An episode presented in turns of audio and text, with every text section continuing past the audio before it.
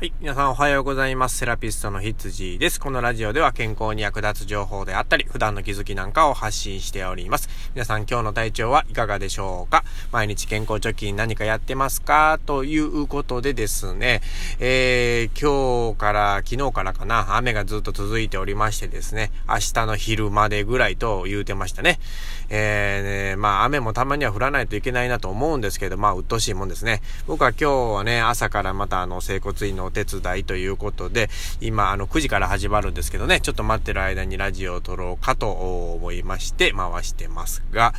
えーとですね、今日朝からテレビ見ててですね、あの、一つね、ちょっと気になるニュースがありましてですね、えーとね、譲るカードって皆さん知ってますかね？譲るカード。これね、今、あの、ほら、コロナがね、あの、大変な状況になって医療が逼迫している状況なんですよね。で、えっ、ー、と、まあ、重症患者さんが増えてきてですね、えー、まあ、子供からお年寄りまで様々なね、年代の方の重症者がいると。で、えっ、ー、と、まあ、重症になった方っていうのはね、やっぱ呼吸困難に陥りますので、エクモっていう、あの、人工呼吸のね、あの、機械を装着しないと生きれなくなってしまうんですけれども、まあ、この数も限られてると。いうことなんですよね。で、えー、まあ、この譲るカードっていうのは、その、ね、石倉先生っていう方が作られた、えー、ものらしいんですけれども、公的なものじゃなくてね、まあ、その先生が独自でこう作られた、えー、カードっていうことでネット上でね、あ、えー、の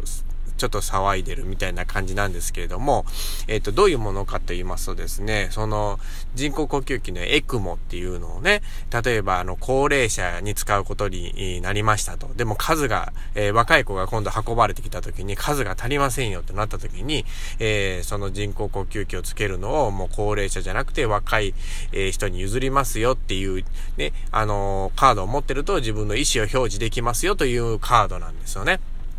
で、えー、まあ、すべての人間にね、命は平等なので生きる権利はもちろんありますと。でも、えっ、ー、と、これからの、例えば日本の未来をね、考えた時に、高齢者が使うよりも、えー、若い人の命を救ってあげた方がいいですよっていう本人の意思表示のカードなんですね。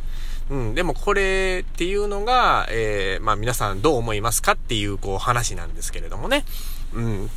まあ僕はね、その高齢者を助けるっていうこう仕事をしてますので、えっ、ー、とまあね、みんな、みんな元気になってほしいというか、まあ命って、えー、まあ年関係ないよとは思っててますが、でもそうも言ってられない状況になってくる可能性があると、この先ね。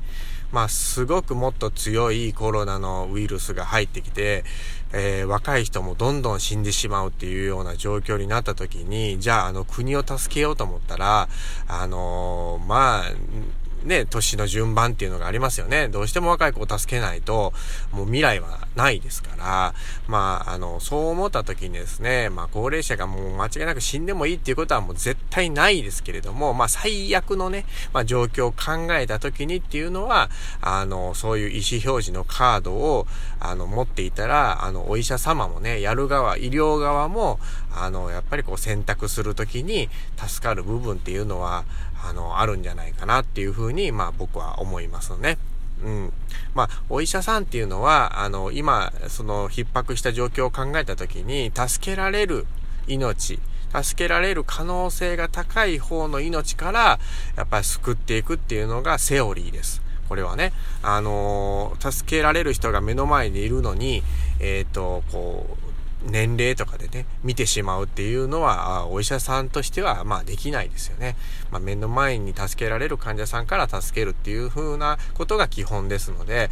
えー、まあ、そういった時にですね、そのカードを持ってる方がね、いた時に、まあさ、どういう選択を取るかっていうのが、えー、まあまた議論される必要があるんじゃないかなっていうふうに思いますよね。うん。だから、その、あの、カードを作った先生っていうのも、えっ、ー、と、こういうものをきっかけに、まあ人の命のね、えー、大事さとか、それを、まああの、国の大事さとかね、経済の大事さとか、えー、その天秤にかけて、まああの、どういうところを選択していくのかをもう一度考えてほしいみたいなことは、えー、言われていたのでね。これはもちろん、